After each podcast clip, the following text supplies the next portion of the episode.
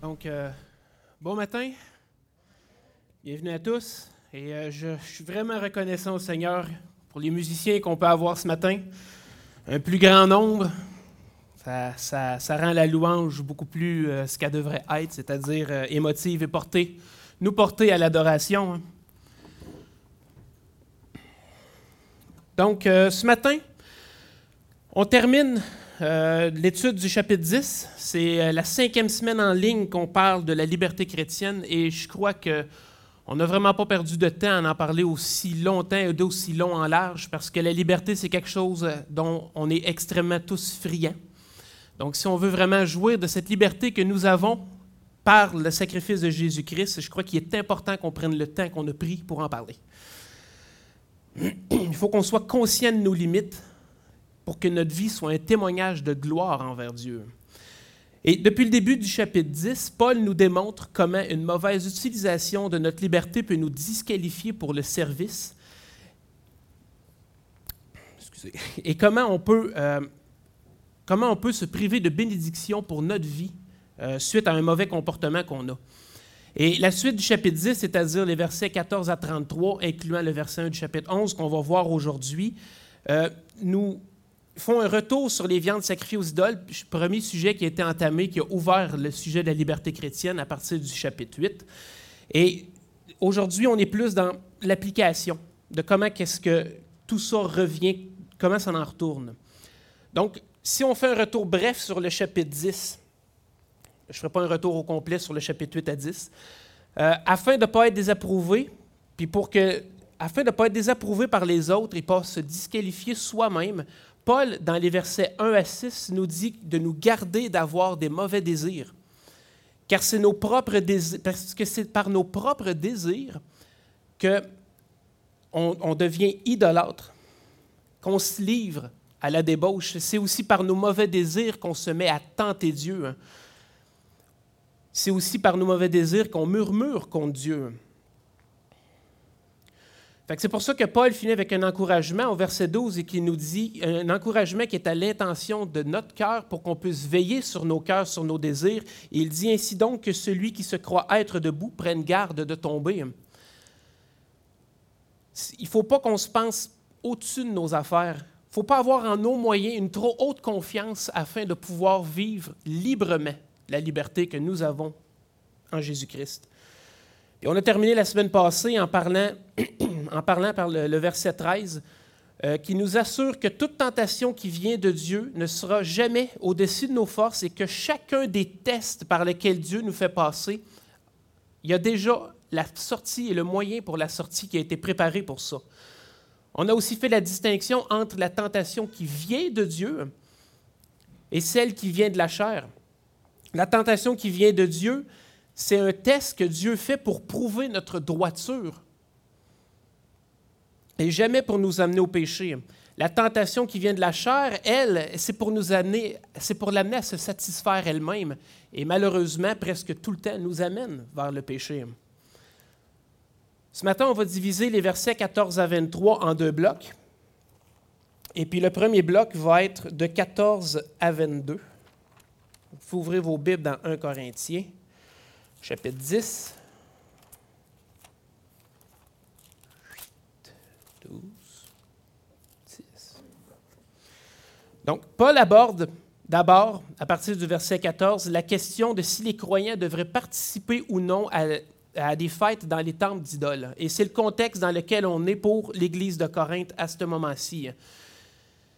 Peut-être que pour eux autres, c'était vraiment un test, c'était vraiment difficile de pouvoir résister à ces invitations et qu'il y avait une difficulté au niveau de la compréhension parce que certains chrétiens, des jeunes chrétiens avec une moins bonne compréhension, faisaient mal la distinction des viandes sacrifiées aux idoles et la consommation que les gens en faisaient.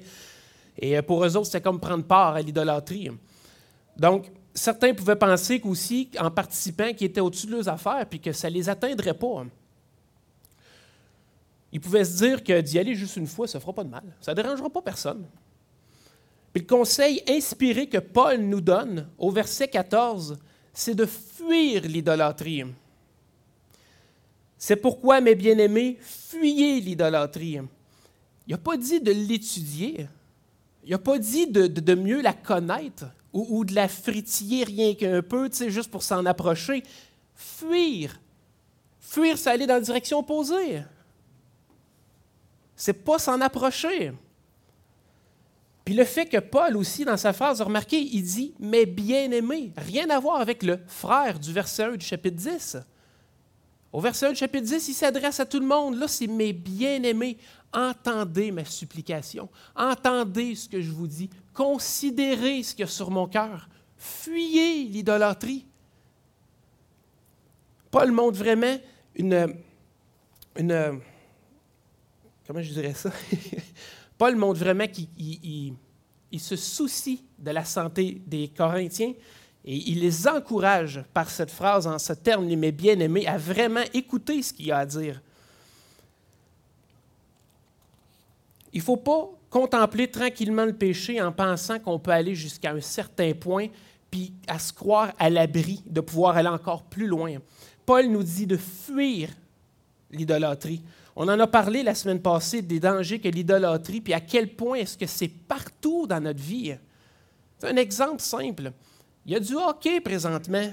Il y en a qui sont maniaques de sport. Puis du lundi au vendredi, tout ce qu'ils font, c'est lire les journaux, lire les articles, les transactions, regarder les games, ce qui s'est passé. C'est tout ce qu'ils ont en tête. S'approcher de la parole de Dieu, c'est Paul. C'est Paul, il y a des stats salés, il y a une game hier soir. C'est ça une forme d'idolâtrie, c'est de donner tout son temps et son intérêt à une chose qui ne remplit pas et qui n'édifie pas. C'est les choses qu'on a parlé la semaine passée. Hein.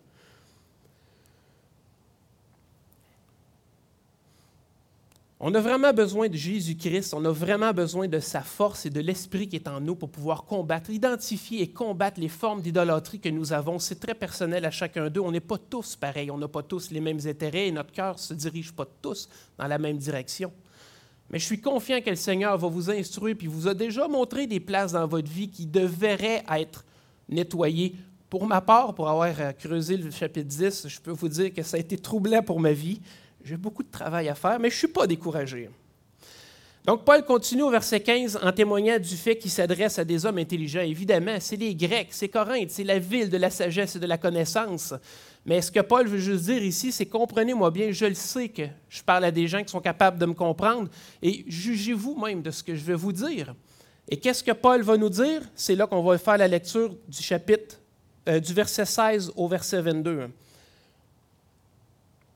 Donc, la lecture va comme suit. La coupe de bénédiction que nous bénissons n'est-elle pas la communion au sein de Christ? Le pain que nous rompons n'est-il pas la communion au corps de Christ? Puisqu'il y a un seul pain. Nous qui sommes plusieurs, nous formons un seul corps, car nous participons tous à un même pain. Voyez les Israélites selon la chair, ceux qui mangent les victimes ne sont-ils pas en communion avec l'autel? Que dis-je donc? Que la viande sacrifiée aux idoles est quelque chose ou qu'une idole est quelque chose? Nullement. Je dis que ce qu'on sacrifie, on le sacrifie à des démons et non à Dieu. Or, je ne veux pas que vous soyez en communion avec les démons. Vous ne pouvez boire la coupe du Seigneur et la coupe des démons. Vous ne pouvez participer à la table du Seigneur et à la table des démons. Voulons-nous provoquer la jalousie du Seigneur? Sommes-nous plus forts que lui?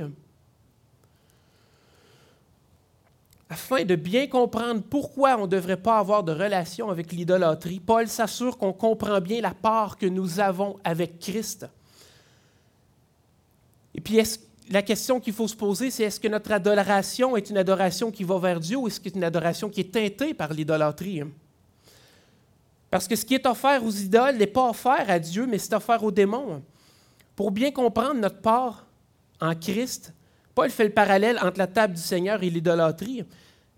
Puis on doit bien comprendre le verset 16. La coupe de bénédiction que nous bénissons n'est-elle pas la communion au sein de Christ? Le pain que nous rompons n'est-il pas la communion au corps de Christ? Lorsqu'on prend la coupe, on rend premièrement grâce pour le sang de Christ qui a été versé pour nous. Puis c'est en effet ce que Paul nous dit quand il dit la coupe de bénédiction que nous bénissons. On rend grâce pour cette coupe. Puis lorsqu'on prend la coupe, on dit en fait qu'on est participant aux bénéfices qui découlent du sang de Jésus-Christ.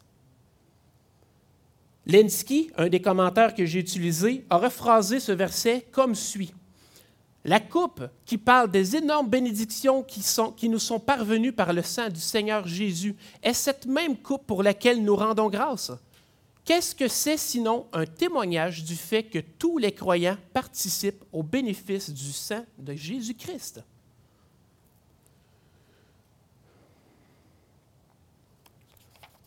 Vous comprenez, quand, vous prenez la coupe, vous vous identifiez comme participant aux bénédictions que procure le sang de Christ. Et c'est bien, bien important de le comprendre parce que c'est la même chose pour le pain.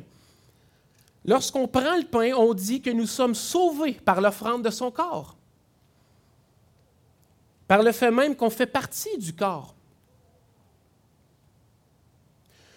Avez-vous remarqué que Paul apporte la coupe en premier puis le, pain en deuxième? C'est comme un peu le contraire de ce que Jésus a fait quand il a institué la scène. Il a parlé d'abord du pain, il a parlé ensuite du vin. Il a amené ensuite le vin. Et je crois que la compréhension et le pourquoi que Paul le fait ainsi, euh, c'est parce que les gens, généralement, on comprend beaucoup mieux et beaucoup plus rapidement la valeur du sang sur nos vies et dans nos vies que ce que le pain représente. Quand une personne accepte Christ comme son sauveur, cette personne-là comprend mieux le sang. Le sang qui a coulé, par lequel on a été lavé, pardonné de nos péchés. Tout comme le sang qui a été mis sur les linteaux de porte à la première Pâque, lorsque les Juifs étaient captifs en Égypte. Le sang faisait en sorte que c'est d'identifier les foyers juifs, donc l'exterminateur qui passerait pour éliminer l'aîné de la famille sautait par-dessus les maisons dont le sang de l'agneau était sur les portes. Et c'est la même chose pour nos vies aujourd'hui, le sang de Christ maintenant qui est sur nos vies et qui nous épargne la colère, la juste colère que Dieu a envers nous pécheurs. On comprend vite, généralement, le sens du sang. La coupe comprend. La compréhension du pain est souvent un petit peu plus dure à percevoir, à recevoir et même aussi à accepter. Puis je m'explique, puis pour ça, j'entends en même temps le verset 17.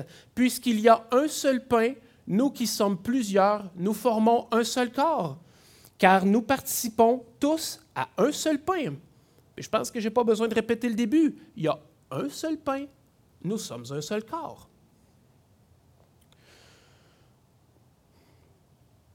Ça, on le comprend. Mais quel rapport avec la liberté chrétienne? Ah, quel rapport, vous dites? Allons-y. Et c'est là que ça devient difficile. Si la pratique de ma liberté, si dans la pratique de ma liberté, je tombe dans l'idolâtrie, la débauche, ou que je tente Dieu, ou que je suis rempli de murmures, je me disqualifie par mes mauvais désirs. Et si nous sommes un seul corps, clairement, si quelqu'un parmi nous se disqualifie, le corps a des bobos. Hein. C'est là que ça devient encore plus dur à comprendre plus dur à accepter, je devrais dire, notre sainteté personnelle affecte toute l'Église.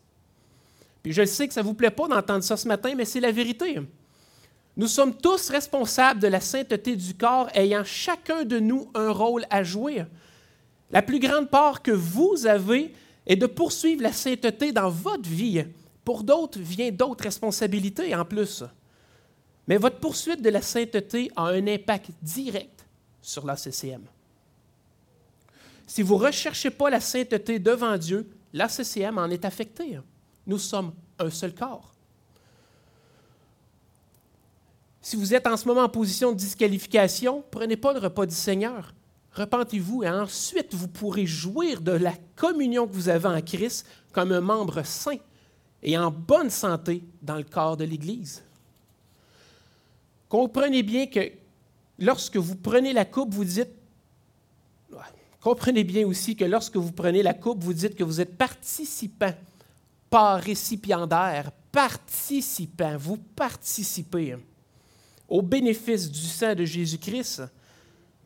Et par le pain, vous êtes participant encore. D'ailleurs, Galates 2.20 nous dit, J'ai été crucifié avec Christ et si je vis, ce n'est plus moi qui vis, c'est Christ qui vit en moi.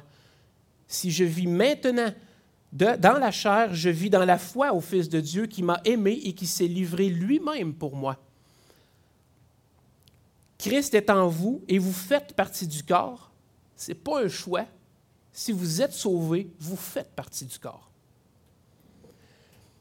C'est après avoir compris ces choses-là qu'on peut poursuivre notre lecture puis qu'on peut voir la compréhension qu'il y, a, a et le rapport qu'on a dans les versets 18 à 21.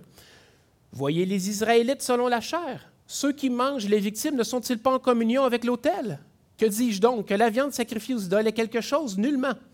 Je dis que ce qu'on sacrifie, on le sacrifie à des démons et non à Dieu. Or, je ne veux pas que vous soyez en communion avec les démons. Vous ne pouvez boire la coupe du Seigneur et la coupe des démons. Vous ne pouvez participer à la table du Seigneur et à la table des démons. Aucune communion, quelle qu'elle soit, ne peut se comparer à la communion que nous avons par le sang et le corps de Christ. Est-ce que les offrandes sacrifiées sur l'autel de l'idolâtrie nous mettent en communion avec une idole? Est-ce que le fait d'avoir passé six heures à jouer à un jeu vidéo me met en communion avec le, créateur du jeu? Non. C'est juste une perte de temps, c'est juste une satisfaction de la chair. Mais une idole, c'est pas vivant comme les dieux. Cette relation, cette communion qu'on a par Christ est belle et bien réelle. Et si vous avez reçu l'Esprit, vous savez que je dis la vérité. Vous n'aurez jamais aucune part avec une idole, puis vous ne serez jamais en communion avec une idole. Si c'est le cas, c'est des démons, je vous le garantis.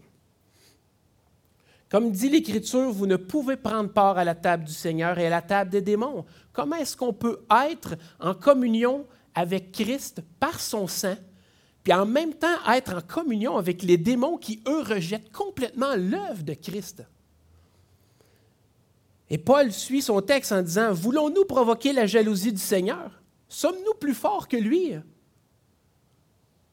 S'il y a une chose qu'on apprend rapidement dans la vie, c'est que si on est pour provoquer quelqu'un, clairement, on n'ira pas choisir le plus fort de la gang. C'est un peu con. C'est clair qu'on va en manger une.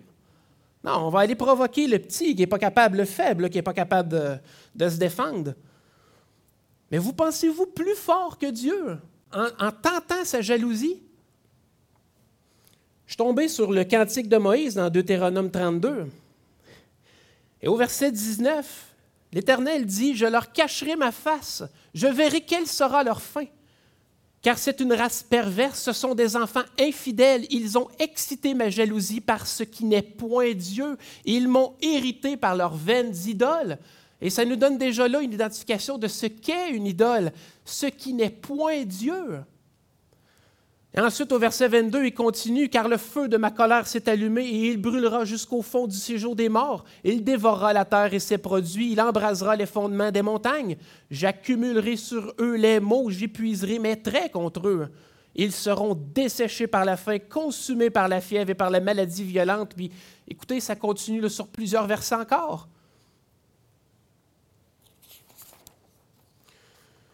Est-ce que j'ai besoin de vous donner le conseil de ne pas éveiller sur votre vie la jalousie de Dieu? Ah oui, le sang de Christ nous protège. Votre âme lui appartient. Mais la parole de Dieu nous dit aussi que le commencement de la sagesse, c'est la crainte de l'Éternel. Et la science des saints, c'est l'intelligence. Et on acquiert la connaissance aujourd'hui, c'est l'intelligence. La crainte de l'Éternel augmente les jours, mais les années des méchants sont abrégées. La crainte de l'Éternel, c'est la haine du mal. L'arrogance et l'orgueil, la voix du mal et la bouche perverse, voilà ce que je hais. Gardons une sainte crainte de Dieu, parce que c'est notre Sauveur, mais il est aussi Dieu.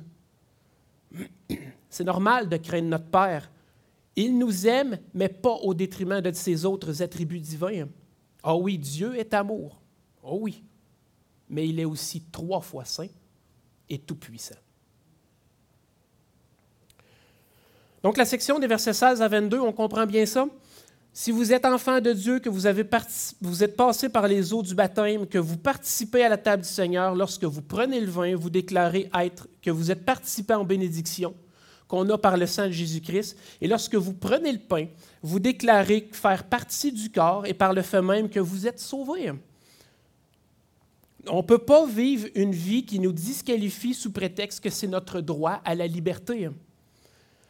Notre offrande, ne peut être offerte aux idoles, aux démons ou aux choses viles et vaines de ce monde, et en même temps prendre part à la table du Seigneur.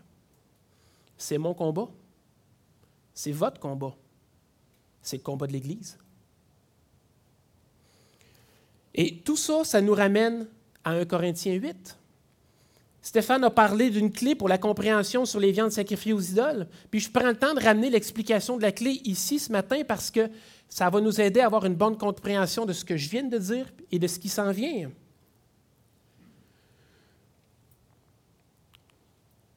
Paul, au verset 1, nous disait, Pour ce qui concerne les viandes sacrifiées aux idoles, nous savons que nous avons tous la connaissance. La connaissance enfle, mais l'amour édifie. Si quelqu'un croit savoir quelque chose, il n'a pas encore connu comme il faut connaître, mais si quelqu'un aime Dieu, celui-là est connu de lui. Paul commence par dire, vous remarquerez la première chose, nous savons que nous avons tous la connaissance. Hey les Corinthiens, je le sais que vous savez ce qu'on pense des idoles. Vous le savez que ce n'est pas Dieu. Je le sais que vous le savez. Je le sais, tout le monde le sait. On le sait. Mais la connaissance enfle, l'amour édifie.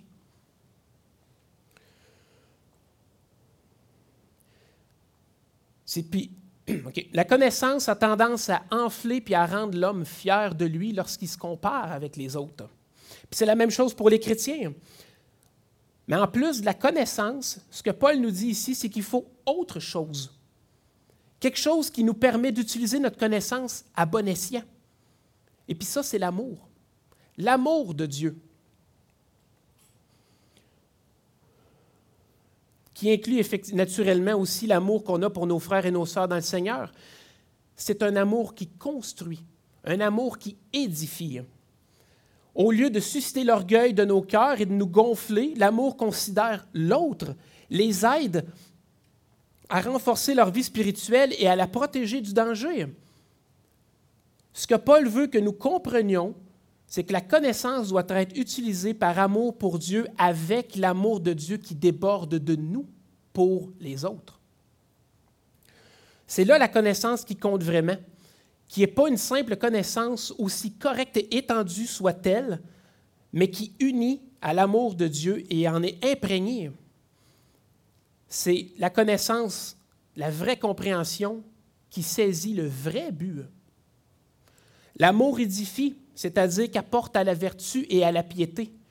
J'ai beau connaître les commandements, si je ne les mets pas en application dans ma vie pour plaire à Dieu, c'est juste une connaissance qui enfle. Mais celui qui aime Dieu, celui qui aime Dieu fait des gestes et actions dans le sens de son amour.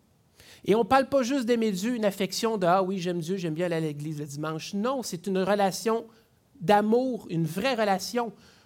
Pour ceux qui sont mariés, c'est une relation comme vous avez avec votre femme. votre, votre mari, vous l'aimez, vous faites des actions dans le sens pour exprimer votre amour. C'est le même type d'amour qu'on parle pour Dieu, un amour qui va porter des gestes dans le sens de prouver notre amour à Dieu. Si j'aime Dieu, je veux lui plaire. Et pour lui plaire, je fais ce que sa parole demande de moi. Si j'aime Dieu, il me connaît. Puis pas me connaître au sens que Dieu connaît tout le monde mais Dieu connaît particulièrement ceux qui l'aiment. Son esprit est en nous. Il nous connaît. Nous sommes connus de lui, nous sommes approuvés par Dieu, par le sang de Jésus-Christ. Et lorsque mes connaissances sont appliquées et motivées par l'amour, là, cette connaissance, cet amour édifie. Vous savez, vous savez ce qui vous disqualifie, vous savez ce que vous, pouvez pas, que vous ne pouvez pas partager la communion avec Christ si vous donnez aux idoles. En deuxième lieu, on va prendre la deuxième partie du passage, c'est-à-dire euh, à partir des versets 23 aller jusqu'au verset 1. Et on va lire de, on va lire de 22, non, excusez, de 23 à 30. Tout est permis, mais tout n'est pas utile. Tout est permis, mais tout n'édifie pas. Que personne ne cherche son propre intérêt, mais que chacun cherche celui d'autrui.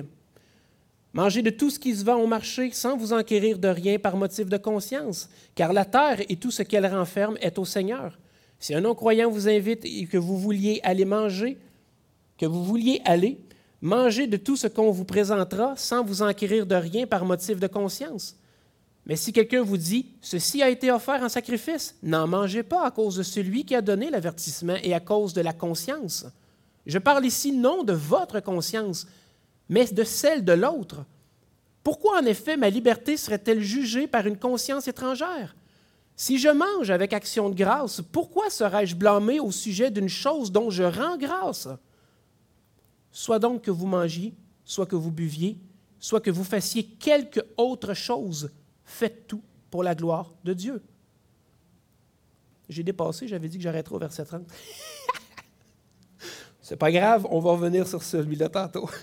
Donc, Paul rappelle aux Corinthiens que même si tout est permis, tout n'est pas utile et surtout tout n'édifie pas. Ce n'est pas parce qu'une chose est permise bibliquement ou techniquement qu'elle est une source d'édification et pour nos vies, et pour le corps, et pour l'Église. Ce n'est pas parce qu'une chose est permise qu'elle va nous faire grandir en sagesse ou en connaissance. Toute chose qui est permise ne développe pas la communauté ou développe pas notre relation avec Christ. Si vous avez, si vous avez la liberté, oui, vous avez la liberté, mais comme on l'a déjà mentionné, elle peut, être facilement frôler les limites entre liberté et péché. C'est pourquoi avant de, faire quelque chose, être, avant de faire quelque chose puis être prompt à écarter les doutes qu'on a en nous, prenez bien le temps avec intelligence de considérer ce que vous vous, vous, vous apprêtez voilà, à faire. Le verset 24 nous dit que personne ne cherche son propre intérêt, mais que chacun cherche celui d'autrui. Vous connaissez ce qui n'édifie pas. Vous savez que par vos mauvais désirs, vous pouvez mal utiliser votre liberté. Si par amour pour Dieu, vous mettez vos connaissances en action en vous privant pour ne pas être jugé, désapprouvé ou pour ne pas faire tomber un frère ou une sœur, vous êtes connu de Dieu. Et vous serez bénis si chacun recherchait l'intérêt d'autrui, ben, j'ai encore de la misère à imaginer qu'est-ce qu'il y aurait de l'Assemblée ici.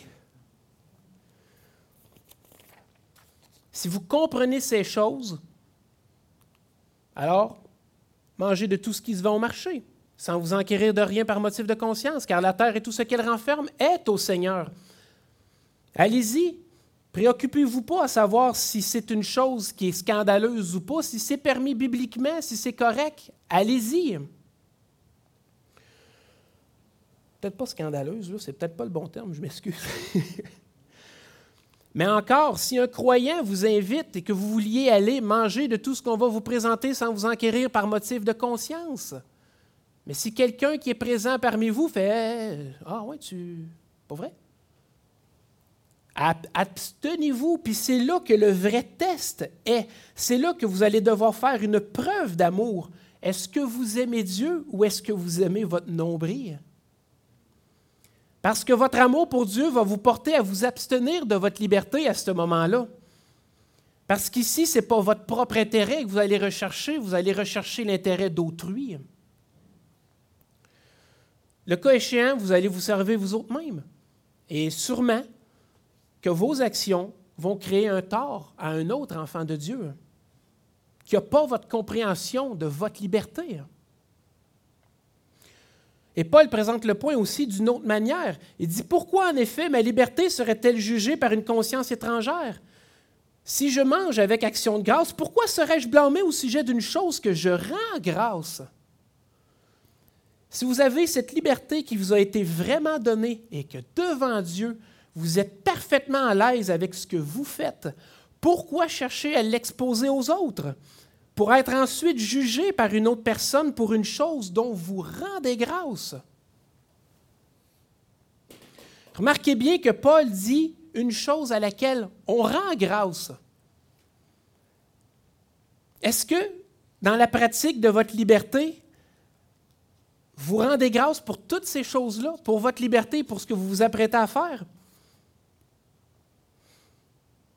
Si vous rendez grâce pour une chose que vous pratiquez, que vous appelez être dans votre liberté, mais qu'il y a un petit malaise à dire merci au Seigneur pour ça, c'est peut-être un indicateur que c'est probablement pas une liberté, hein, mais un fardeau que vous traînez. La cerise sur le Sunday de la réflexion de Paul, mais c'est les versets qui suivent. Soit donc que vous mangiez, soit que vous buviez, soit que vous fassiez quelque autre chose, faites tout pour la gloire de Dieu. Ne soyez en scandale ni aux Grecs, ni aux Juifs, ni à l'Église de Dieu. De la même manière que moi aussi, je m'efforce en toutes choses de complaire à tous, cherchant non mon avantage, mais celui du plus grand nombre, afin qu'ils soient sauvés. Soyez mes imitateurs, comme je le suis moi-même de Christ. Vous êtes libres. Puis cette liberté-là, elle a un prix, c'est le sang de Jésus-Christ sur la croix. Vous avez été libérés de la loi cérémoniale pour plaire à Dieu. Vous avez été libérés de la malédiction qui attend les pécheurs qui ne reconnaissent pas Christ comme leur sauveur. Vous avez été libérés de la peur de la mort parce qu'elle vous envoie directement dans la présence de Dieu. Tout ce que la parole de Dieu ne condamne pas et que la loi de notre société n'interdit pas, vous êtes libre. Mais nous devons veiller, prendre garde à nos désirs au désir de la chair afin de ne pas tomber dans l'idolâtrie, dans la débauche, de ne pas tenter Dieu à agir envers nous et de ne pas avoir de murmure. Maintenant que vous connaissez ces choses, appliquez-vous.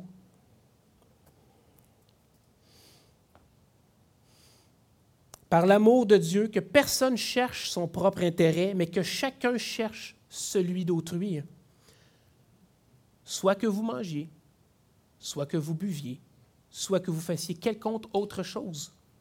Faites tout pour la gloire de Dieu.